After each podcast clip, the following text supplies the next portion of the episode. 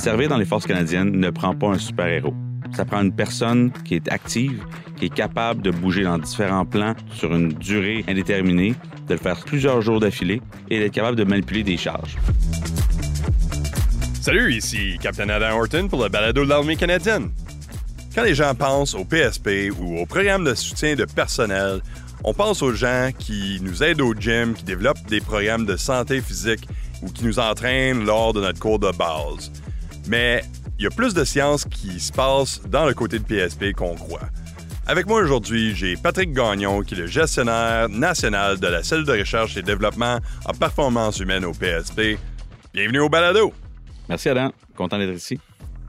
Donc, ma première expérience avec votre équipe, c'était lors du développement du test Force Combat, qui est un test euh, spécifique pour l'armée, puis j'ai participé dans les essais j'ai eu la chance de parler avec les gens qui étaient là, puis comment ils ont développé le test, puis il y avait beaucoup de sciences qui se passaient. Puis c'est à ce point-là que j'ai réalisé qu'il y a beaucoup plus qui se passe dans l'arrière-plan sur le côté de PSP qu'on croirait peut-être. Parlez-nous un peu de votre équipe puis qu'est-ce qu'ils font? Tout à fait. Effectivement, depuis la création de PSP dans le milieu des années 90, où on a commencé notre travail sur les bases comme éducateur physique et comme moniteur pour les militaires, le travail a évolué la demande de PSP a évolué et au fil des années, on a créé une équipe de recherche qui est là pour soutenir le leadership des forces canadiennes dans l'établissement de normes justifiées de, de physique, mais aussi toutes sortes de questions qui sont reliées à la performance humaine, de la prévention des blessures, à les, cours très spécifiques, les sélections pour les, métiers euh, uniques ou très physiquement demandants. Toutes ces fonctions-là ont ajouté une valeur à ce que PSP apporte aux forces canadiennes et à notre mandat. Au Canada, on ne peut pas arbitrairement mettre une norme de conditions physiques et s'attendre à ce que tout le monde la rencontre sans avoir à justifier comment on est arrivé à cette norme-là. Ce qu'on essaie de faire en général, c'est d'amener des évidences scientifiques pour aider les décideurs militaires à prendre des décisions éclairées sur la performance humaine. Donc, au lieu de se baser sur leur propre euh, croyances, leurs propres expériences en conditions physiques, ce qu'on essaie de faire, c'est de leur amener des données, de leur amener de la science et des faits qui sont vérifiables pour qu'on s'assure que les services de formation ou d'entraînement qu'on donne aux militaires soient basés sur les meilleures pratiques mondiales, les meilleures pratiques scientifiques et d'optimiser la performance de nos soldats. Donc, j'imagine que vous êtes intégré avec des unités militaires pour faire une évaluation? Dans certains cas, oui. Une partie de mon équipe, en fait, est intégrée avec les forces spéciales, mais le reste de mon équipe est attitré à toutes les demandes des forces canadiennes. Du cours de recrue, par exemple, ou même avant qu'on rentre en, comme recrue, jusqu'à la sélection des techniciens en recherche sauvetage, que les euh, officiers de protection rapprochée, euh, des plongeurs, des mineurs, etc. Donc, tous les cours spécialisés, on offre un éventail de services pour s'assurer que tout ce qu'on impose à nos militaires soit le plus scientifiquement valide possible. Pour le personnel militaire, tout le monde doit faire l'évaluation force. Comment est-ce que vous avez développé cette évaluation-là? L'évaluation force est partie d'une analyse de tâches, une analyse des médias, de tout ce qui avait été fait par les forces canadiennes entre 1990 et 2010. On a recensé toutes les opérations dans lesquelles les forces canadiennes avaient été impliquées, autant en sol canadien qu'à l'étranger, dans les différents types de missions. Et ensuite, une fois qu'on a eu cette information-là, on, a, on est capable d'extraire une liste de tâches, de choses que les, militaires canadiens avaient performées. Et pour en faire un peu le tri, on a demandé à des experts de ceux qui planifient les missions et qui contrôlent les missions à l'étranger de venir nous dire lesquelles de ces tâches-là, selon eux, étaient essentielles d'être performées par tous les membres des forces canadiennes. Donc, à partir de ce processus-là, on est arrivé avec environ une vingtaine de tâches et sur ces vingtaines de tâches-là, on est allé faire des groupes de travail spécifiques avec des gens des, trois environnements, de l'armée, l'aviation, la marine, des experts dans chacune de ces tâches-là, pour qu'ils nous décrivent un scénario opérationnel réaliste qu'on a ensuite mesuré. On est allé, on a pris des membres des forces canadiennes, on les a instrumentés, on les a mesurés. Et à la suite de ce processus-là, pour tous les, les scénarios qu'on avait, on a été capable de déterminer quels scénarios étaient les plus physiquement demandants, et on a gardé justement, on a concentré un peu les, demandes physiques dans ce qui était le plus demandant pour en faire une simulation de tâches. À la fin, on avait six tâches communes, physiquement demandantes et jugées essentielles pour les forces canadiennes. Et c'était quoi les tâches? Les six tâches ont été l'extraction d'un blessé d'un véhicule, le transport d'un blessé sur une civière, se mettre à couvert ou se mettre à l'abri euh, avec une course, piocher et creuser, bâtir une clôture de sécurité et ériger une fortification en sac de sable. Comment est-ce que ça, ça s'est traduit au test force aujourd'hui? Le test force est un prédicteur.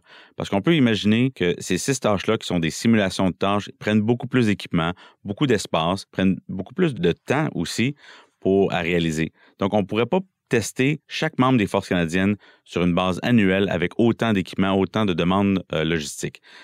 Donc, c'est pour cette raison-là qu'on a développé un test de prédiction. Donc, ce qu'on a fait au départ, c'est en regardant les six tâches, on, avait les groupes musculaires, on avait les, systèmes énergétiques, on savait combien de temps ça durait les, tâches. Donc, on est allé chercher dans la littérature et dans les tests physiques qui sont très connus, très répandus, quels seraient ceux qui pourraient nous amener une meilleure prédiction. On avait une liste qu'on a choisie. Et ensuite, on, s'est posé la question, est-ce qu'on pourrait aller un peu plus loin? Si on avait encore choisi des redressements assis ou des push-ups, par exemple, les chances sont qu'on aura encore eu les mêmes problèmes que utiliser le poids du corps pour mesurer la condition physique pour des tâches qui sont opérationnelles et fonctionnelles avec des charges externes, on aura encore eu des problèmes de prédiction, entre autres entre les hommes et les femmes. Parce mhm. que ces, groupes-là ne performent pas certaines tâches de la même façon physiquement, même si on, leur demande de faire le même travail. Donc, j'avais challengé mon équipe de développer des nouvelles idées qui étaient innovatrices en utilisant une charge externe. La charge externe qu'on avait choisie, c'était une charge de 20 kg. Parce que dans nos analyses de tâches, on s'est rendu compte que peu importe l'environnement de travail, 20 kg est une charge qui est très, très, très commune, autant dans notre armée que dans d'autres armées du monde. On a pris un peu le pari que de développer des nouvelles types d'évaluation en utilisant une charge externe nous amènerait peut-être à une meilleure prédiction. Et comme de fait, lorsqu'on a fait la collecte de données dans sept bases différentes à travers le Canada, avec près de 7 ou 800 personnes, on s'est rendu compte que les gens qui performaient bien dans ces tâches-là avec les sacs de sable performaient aussi très bien dans les simulations de tâches. Donc, c'était parfait parce que, dans le fond, on voulait vraiment changer la nature de notre test pour s'assurer qu'on soit plus précis à déterminer qui est en mesure de servir dans les forces canadiennes et qui n'est pas en mesure de servir dans les forces canadiennes. Dans le fond, quels sont les stages finaux de l'évaluation force? C'est quoi les, quatre choses qu'on a à faire? Dans tout notre modèle de prédiction, on avait environ, je pense qu'on avait 14 tests différents qu'on avait utilisés pour faire une prédiction. Et c'est quatre de ces tests-là qui ont sorti comme les meilleurs prédicteurs. Les quatre qu'on a gardés à la fin ont été le soulevé du sac de sable, donc 30 répétitions de soulever un sac de sable de 20 kg à la hauteur de 1 mètre, une course précipitée sur 20 mètres, aller-retour deux fois pour un total de 80 mètres en changeant la, position corporelle. Ensuite, on a la course intermittente avec une charge, qui est une alternance entre des allers-retours avec un poids de 20 kg et des allers-retours sans charge. Et finalement, un test de traction d'un blessé ou d'une charge qui simule l'évacuation d'un blessé. Donc, il y a certainement qu'au début, quand le test est sorti, il y avait des gens qui disaient Ah ben c'est bien trop facile, n'importe qui est capable de faire ça. Qu'est-ce que vous direz aux personnes qui ont cette attitude-là? En effet, ça a été un commentaire très fréquent. Je disais toujours la même chose. Servir dans les forces canadiennes ne prend pas un super-héros. Ça prend une personne qui est active, qui est capable de bouger dans différents plans sur une durée indéterminée, de le faire plusieurs jours d'affilée et d'être capable de manipuler des charges parce que dans toutes les armées du monde, la tâche la plus commune, c'est de manipuler des charges. Donc, la norme minimale pour servir dans les forces canadiennes n'a pas besoin d'être très élevée. On a juste besoin d'avoir du monde qui sont capables de faire le travail sur une base régulière.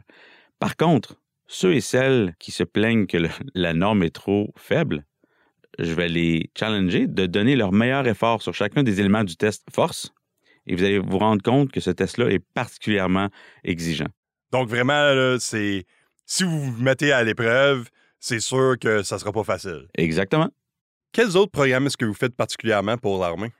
On a fait des projets de prévention de blessures, par exemple. Donc, on a un projet où on a travaillé avec le cours d'éclaireur patrouilleur et un cours qui était particulièrement difficile euh, au niveau de la condition physique où euh, la, prévalence de blessures était très élevée. Donc, notre contribution à ce cours-là a été de envoyer une équipe de recherche pendant toute la durée du cours pour suivre les candidats à chaque jour dans toutes leurs patrouilles pour mesurer non seulement les distances, les charges, les températures, le type de terrain, les, blessures ou l'avenue de blessures, les douleurs musculaires, toutes sortes de variables qui nous permettaient de mieux comprendre la dynamique de ce cours-là. Une fois que le cours était terminé, on a produit un rapport, on était capable de mettre sur une charte toute la charge de travail qui était demandée de jour en jour de ces candidats-là. Sans changer la nature du cours, on a proposé des changements dans l'horaire et dans la, périodisation, si on veut, de certaines phases d'instruction pour en, faire une suite logique, peut-être plus logique pour éviter les blessures. Donc, permettre au corps de récupérer d'une séance très difficile sans les faire pendant cinq jours d'affilée, par exemple, ce qui a permis de réduire considérablement le taux de blessure dans ce cours-là. On a aussi eu comme observation que les gens qui arrivaient sur ce cours-là étaient déjà, dans certains cas, déjà blessés. Donc, on a fait l'évaluation des candidats de ces cours-là. Donc, qu'est-ce qu'ils avaient fait dans l'année précédente leur venue à, Trenton pour faire le cours d'éclaireur-patrouilleur? Pour se rendre compte qu'il y avait un chemin qui était peut-être plus propice au succès que ce que les gens faisaient. Donc, d'être capable d'identifier très tôt dans leur processus s'ils allaient appliquer sur ce cours-là, qu'est-ce qu'il y avait à faire comme cours de carrière ou comme cours technique et comme préparation physique et psychologique aussi pour faire face aux demandes difficiles de ce cours-là. Donc, depuis deux ans, on s'est rendu compte que l'impact ou l'intervention de l'équipe de PSP avec ce cours-là du Centre d'instruction avancé de l'Armée canadienne nous a permis d'avoir un meilleur taux de succès. Maintenant, on a poussé ça encore plus loin. On a un partenariat avec la, physiothérapeute locale qui régulièrement à travers le cours fait une vérification d'usage pour les blessures. Il fait des interventions relativement euh, anodines, mais qui, font une différence au bout de la ligne. On a des gens qui passent plus le cours que ce qui était avant.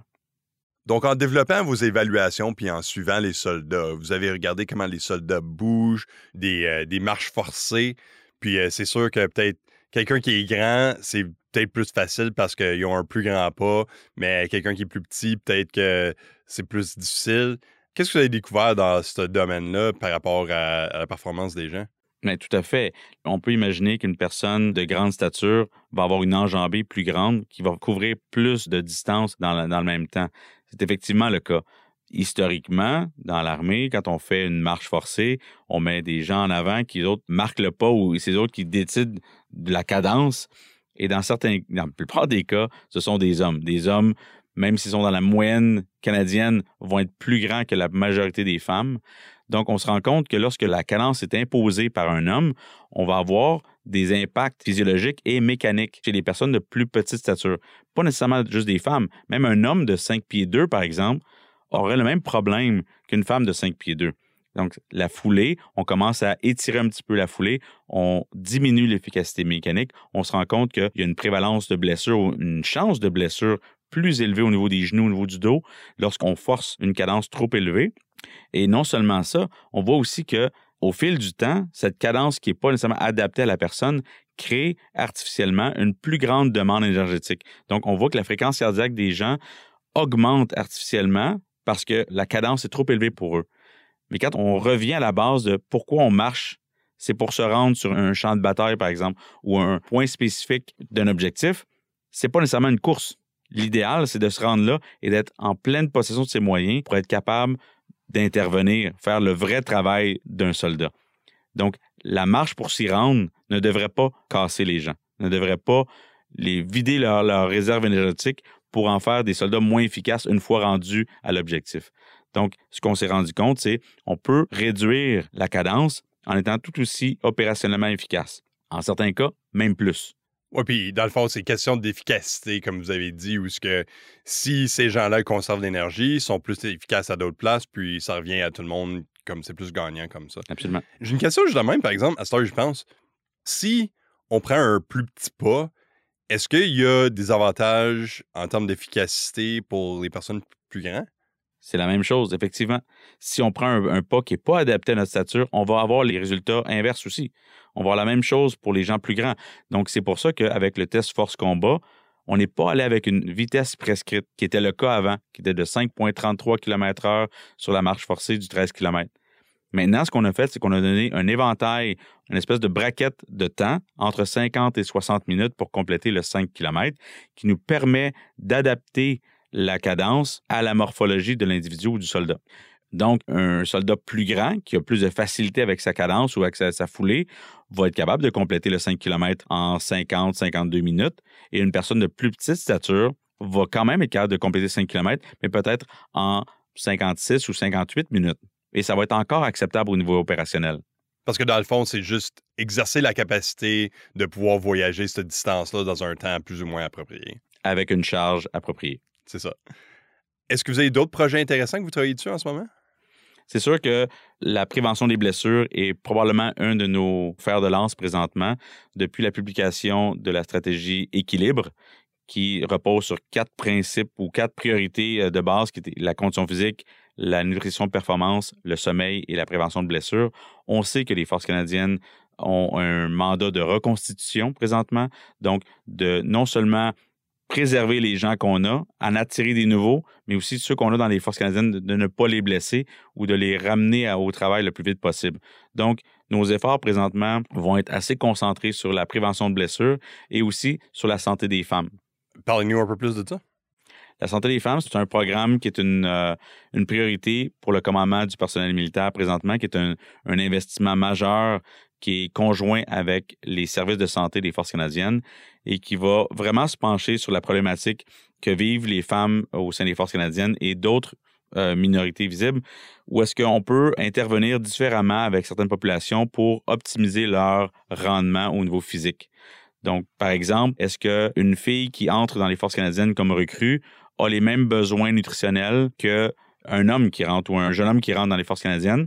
Est-ce que la préparation physique est la même? Est-ce que la réponse à une charge externe va être la même pour quelqu'un qui, arrive du, côté civil, par exemple? Est-ce que les femmes qui sont enceintes ont besoin de préparation physique différente? Est-ce qu'ils ont besoin de nutrition différente? Absolument.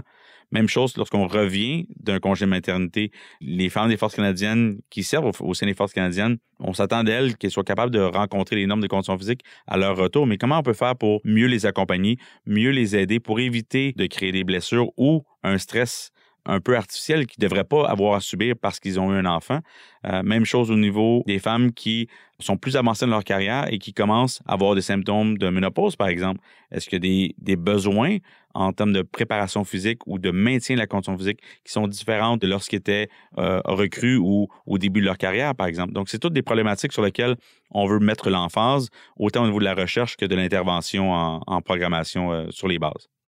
Vous avez fait mention au début que vous êtes impliqué un petit peu dans les processus de sélection. Pourquoi est-ce que votre cellule a été impliquée dans le processus de sélection?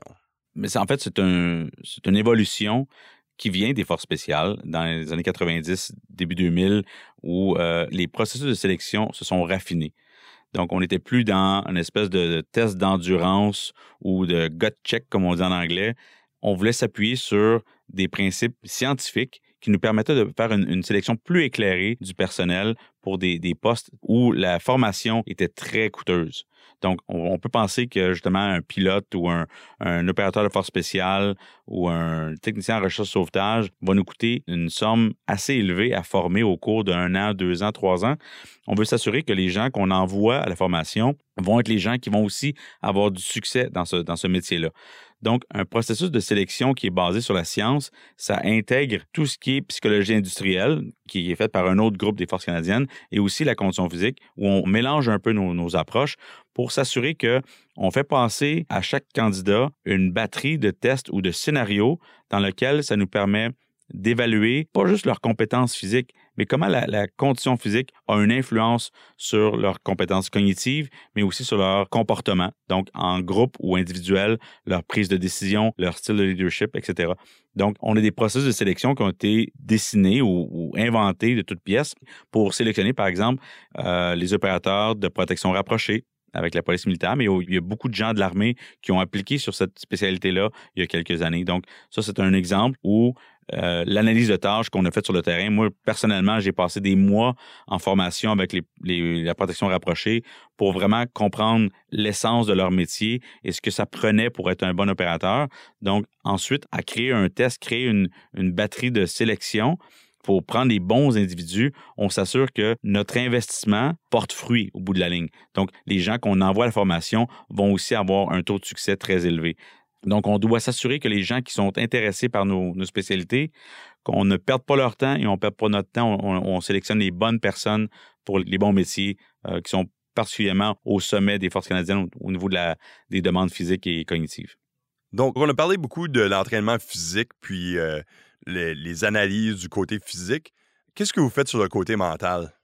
C'est sûr que dans notre approche de science, on sait qu'on ne peut pas séparer le, physique du psychologique. Souvent, ces deux-là vont de pair. Donc, on a commencé avec les forces spéciales à investir dans des, compétences en performance psychologique, en performance mentale, si on veut. On a des intervenants avec nos forces spéciales qui travaillent sur de la formation, des techniques d'entraînement qui préparent les opérateurs et les soldats à mieux faire face à leurs stresseurs ou à aux, demandes de leur métier. Encore là, avec les forces spéciales, on va, travailler des choses comme la respiration tactique, la visualisation, le, le recentrage. Donc, être capable de faire un peu de biofeedback et de comprendre ce qui se passe à l'intérieur de son corps et d'avoir un meilleur contrôle sur sa physiologie, qui va avoir un impact sur la précision de son tir, par exemple, ou la prise de décision lorsque la fréquence cardiaque est à très, très haut niveau. Donc, c'est des choses qu'on commence à expérimenter depuis quelques années avec les forces spéciales et qu'on on est en train de transposer maintenant avec les forces conventionnelles. L'aviation royale canadienne on investit selon ce qu'on avait trouvé avec les forces spéciales. On maintenant investi dans une, ressource similaire à Moose avec les candidats au cours de pilotage où les taux d'échec parfois étaient un petit peu élevés. On a pu appliquer les mêmes techniques, mais dans un contexte un peu différent pour améliorer les résultats des candidats à, ce cours-là. Puis à tous ceux et celles qui nous écoutent en ce moment et qui auraient peut-être intérêt à s'impliquer plus proche avec PSP, qu'est-ce que vous leur diriez? Essayez-nous dans certains cas, à travers le Canada, l'utilisation ou la confiance qu'on porte à, notre personnel PSP sur les bases n'est pas égale partout.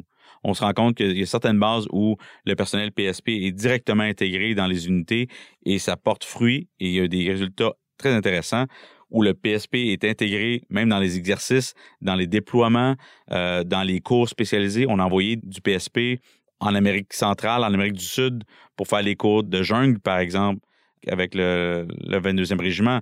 Donc, je vous dirais d'essayer le PSP.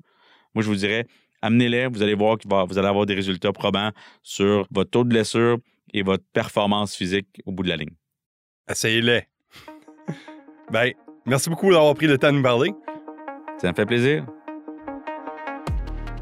Ça, c'était Patrick Gagnon, qui est le gestionnaire national pour la cellule de recherche et développement en performance humaine au PSP.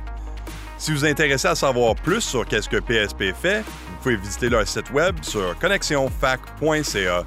Les détails d'adresse sont dans nos notes de balado. Moi, je suis Capitaine Adam Horton. Prenez soin de vous.